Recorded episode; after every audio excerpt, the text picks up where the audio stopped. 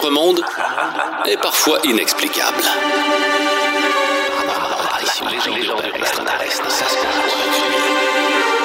Mystère Brown. Je vous souhaite la bienvenue dans le Mystère Brown. On va avoir énormément de plaisir dans le podcast cette semaine. Je vous ai préparé des gros, gros dossiers. On va aller à la rencontre tantôt de notre mentaliste, de notre professionnel du paranormal, Stéphane Terrien, avec qui on va analyser le phénomène des ovnis. Oui, les ovnis qu'on voit dans le ciel, mais aussi ceux qu'on peut voir passer sur les réseaux sociaux. On va démystifier ça ensemble. On va jaser aussi un gars qui s'appelle Steve. Steve a un enfant, une fille qui elle a peut-être déjà parlé à un esprit. Et vous le savez, si vous avez déjà regardé des films d'horreur, il n'y a rien de plus épeurant qu'un enfant qui parle tout seul ou qui chante pendant la nuit. On va découvrir ça ensemble. Donc, mettez votre cerveau en mode paranormal. C'est l'heure d'inexpliquer l'inexplicable. Bienvenue dans le Mystère Brown. Souvent, l'amour du paranormal, ça peut remonter à l'enfance. Ça commence par des manifestations, des choses qu'on voit. Tu sais, quand on grandit, quand on est enfant, on comprend pas le monde qui nous entoure. Et euh, moi, je pense que ça vient peut-être de là, mon amour du paranormal. Je roulais vers le Nouveau-Brunswick avec mon père à bord de son vieux Oldsmobile des années 80, assis évidemment sur des bottins de téléphone parce que c'était ça qu'on faisait à l'époque. Et on passe dans le coin de Campbellton, tout près du mont Sugarloaf. Le mont Sugarloaf euh, est une montagne où aujourd'hui on peut aller skier, mais à l'époque, moi, ça me semblait immense et mystérieux quand je voyais ça euh, dans la fenêtre de la voiture. Et sur le mont, on retrouve trois grandes croix qui sont peintes dans la montagne, qui sont peinturées en rouge dans la montagne. Et là, ça me fascinait. Je demande à mon père, qu'est-ce que c'est, ces croix-là?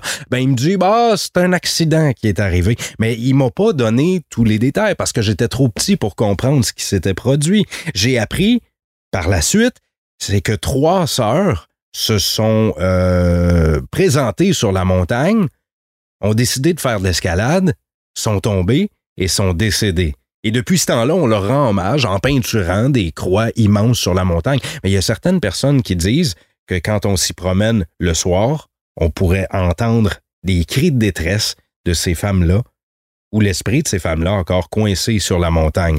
Avouez que c'est étrange. Il y a toujours quelque chose d'inexplicable. C'est du gros gibier, du très gros gibier. On est sur un filon de première. Mystère Brown. Est-ce que vous vous sentez observé en ce moment? Il y a peut-être un fantôme dans la pièce avec vous. Bon, si vous le voyez, c'est peut-être l'heure d'entrer en communication avec lui. Mais si vous en êtes pas certain, les gens qui, au fil des ans, ont dit avoir vu des fantômes ont quand même répertorié des signes qui ne trompent pas. Il y a six signes qu'il y a peut-être un fantôme dans la pièce avec vous. Si la pièce devient soudainement froide, commencez à vous poser des questions. S'il y a un animal autour de vous et que vous trouvez que son comportement devient un peu étrange, cet animal-là, disons, va se mettre à fixer le mur pour rien ou fixer une euh, cage d'escalier ou fixer dans le sous-sol, il y a peut-être un euh, phénomène qui est en train de se produire. Si les portes s'ouvrent ou se ferment soudainement sans raison, il y a peut-être un fantôme avec vous. Un autre des signes qui, semble-t-il, ne trompe pas, quand on commence à entendre soit un silement, un bruit étrange qui vient pas de l'extérieur, ça serait signe de la présence d'un fantôme. Au numéro 5, des signes qui trompent pas, des craquements, un plancher qui craque, des escaliers qui craquent. Et au numéro 6, si vous sentez quelque chose d'inhabituel, euh, si vous avez une odeur qui vous vient, puis il n'y a pas personne qui est en train de faire de la cuisine autour de vous, ce serait peut-être un signe qu'il y a une présence autour de vous. Soyez attentifs. Vos histoires étranges et mystérieuses. Mystère Brown. Aujourd'hui, je reçois un de mes chums, un gars qui fait partie de mon groupe de musique, qui va me raconter quelque chose qu'il m'a jamais raconté. C'est Steve McClure qui est là. Salut Steve. Salut, ça va? Ben oui, ça va bien, mon ami. Steve, euh, toi, c'est quelque chose qui s'est passé il y a une douzaine d'années. Oui, environ. Tu veux nous partager ça? Ça s'est pas passé chez toi? Non, chez ma tante euh, dans la ville de Témiscamingue. Ne pas confondre avec la, la région de Abitibi-Témiscamingue. C'est vraiment la ville de Témiscamingue. Ouais, comme sur la frontière euh, Québec-Ontario, là. Exactement. Donc, toi, t'étais là-bas. Qu'est-ce qui s'est passé, Steve? Ben, dans le fond, euh, ma, ma- ma fille, elle, elle s'est réveillée, puis ce qui arrive, ben, ça arrive des fois, mais elle jasait avec quelqu'un. Puis là, on trouvait ça bizarre. Puis là, à un moment donné, elle s'est mise à, à pleurer et à crier. Ça à deux ans, elle ne fait pas conscience de des trucs comme ça. Ouais. Euh, là, on l'a pris, tu sais, qu'est-ce qu'il y a? Ben, là, elle nous a dit, ben, il y a un monsieur avec un chapeau noir. Un monsieur avec un chapeau noir dans la pièce, dans, la, dans sa chambre? Ouais, c'est avec, comme avec cette personne-là qu'elle jasait au début. Puis qu'est-ce qui est arrivé, je ne sais pas, mais elle a clairement dit ça comme ça. C'est un monsieur Puis- avec un chapeau noir. Est-ce qu'elle vous a dit qu'est-ce qu'elle est en train de raconter à la personne ou ce que la personne est en train de lui dire?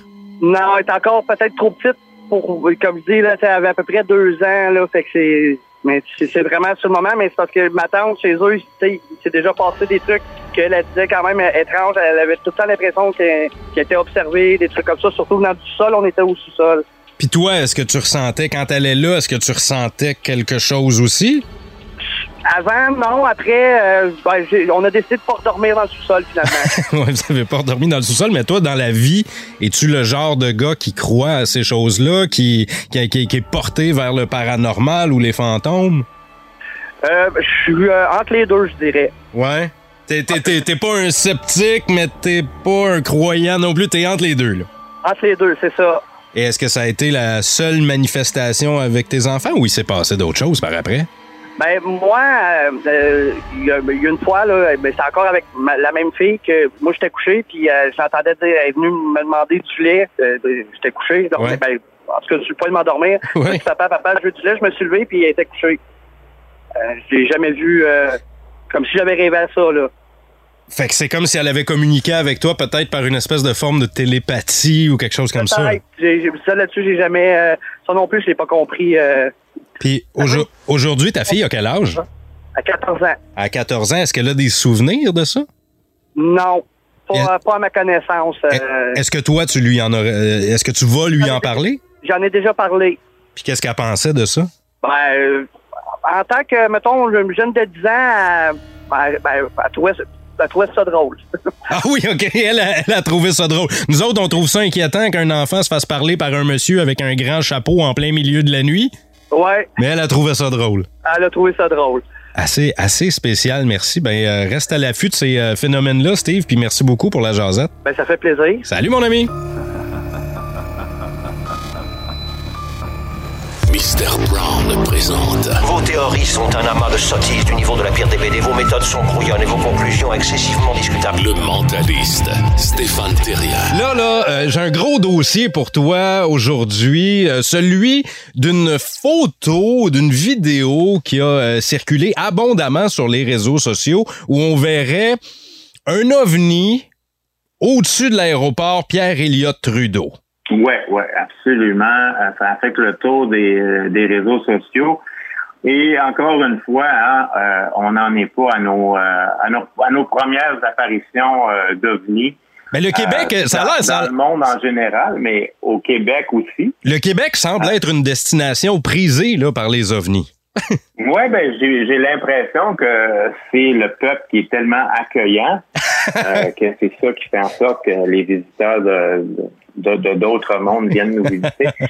Mais blague à part, euh, tu sais, tu sais que la euh, l'apparition la plus euh, la plus médiatisée qu'on a eue au Québec, ça a été en, en 1992. Euh, T'étais, t'étais tout jeune, euh, David, là, mais euh, je sais pas si tu, je sais pas Oui. si tu te rappelles de ça, mais c'était au-dessus de la place Ville-Marie à Montréal.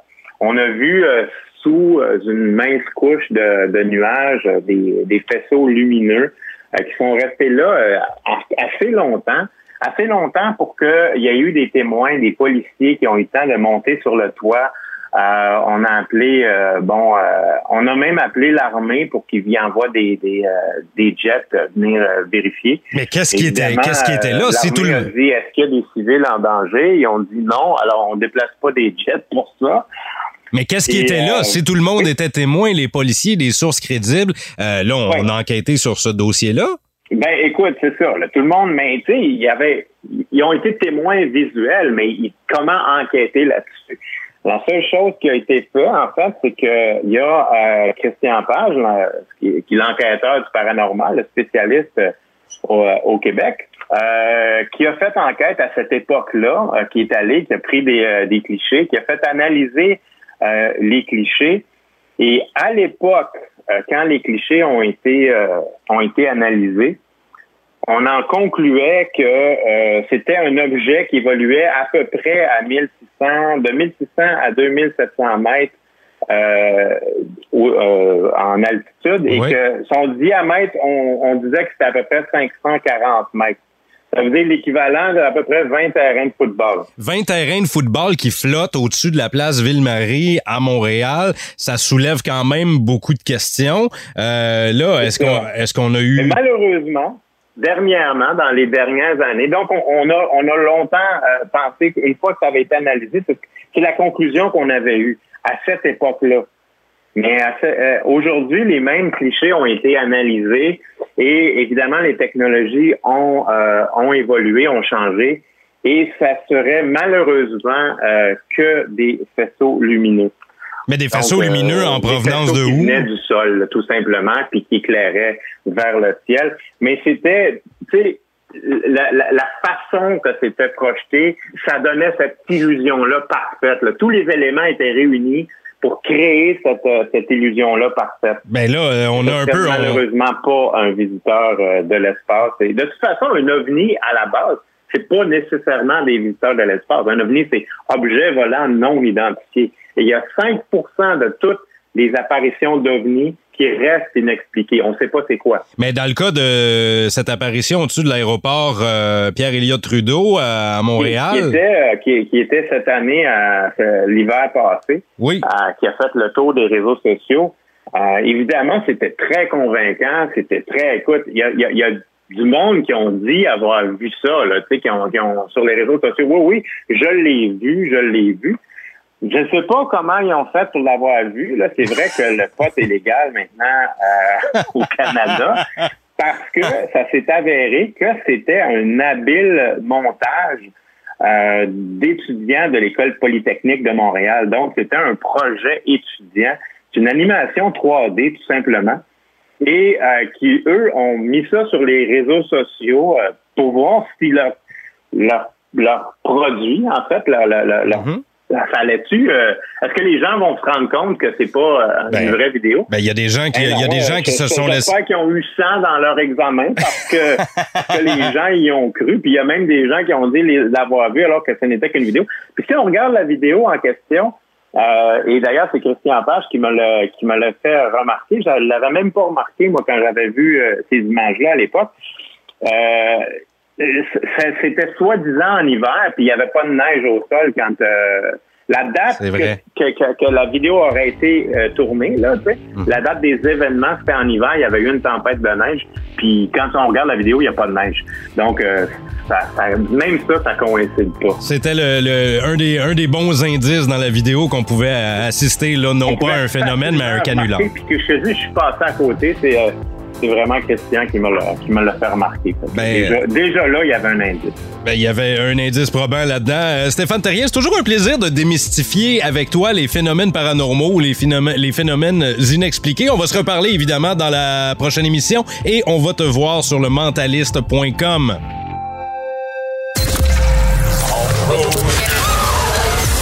Le road trip. Un des plus beaux attraits touristiques au Québec, c'est le château Frontenac. Vous êtes déjà allé dans la vieille capitale, c'est sûr que vous avez déjà pris des photos avec le magnifique château. Il a été construit il y a 128 ans, le château Frontenac. Il porte le nom du comte de Frontenac, gouverneur général de la Nouvelle-France, monsieur Louis de Buade. Saviez-vous que le château Frontenac est pas juste beau? À l'intérieur, oui, c'est un luxe décadent, mais il y a plusieurs clients qui disent avoir déjà été témoins d'apparitions fantomatiques. On dit qu'on peut rencontrer à l'intérieur du château Frontenac le spectre d'une jeune femme en chemise de nuit. Une femme qui, il y a très très longtemps de ça, ça date presque de la construction, une femme qui aurait été assassinée au sous-sol du château et on dit que par les nuits de pleine lune, on pourrait la voir se promener dans les corridors ou errer d'une chambre à l'autre. Est-ce que vous allez sauter dans la voiture pour aller vous réserver une chambre au Château Frontenac pour être témoin de ça? Si vous le faites, dites-le nous dans le Mystère Brown.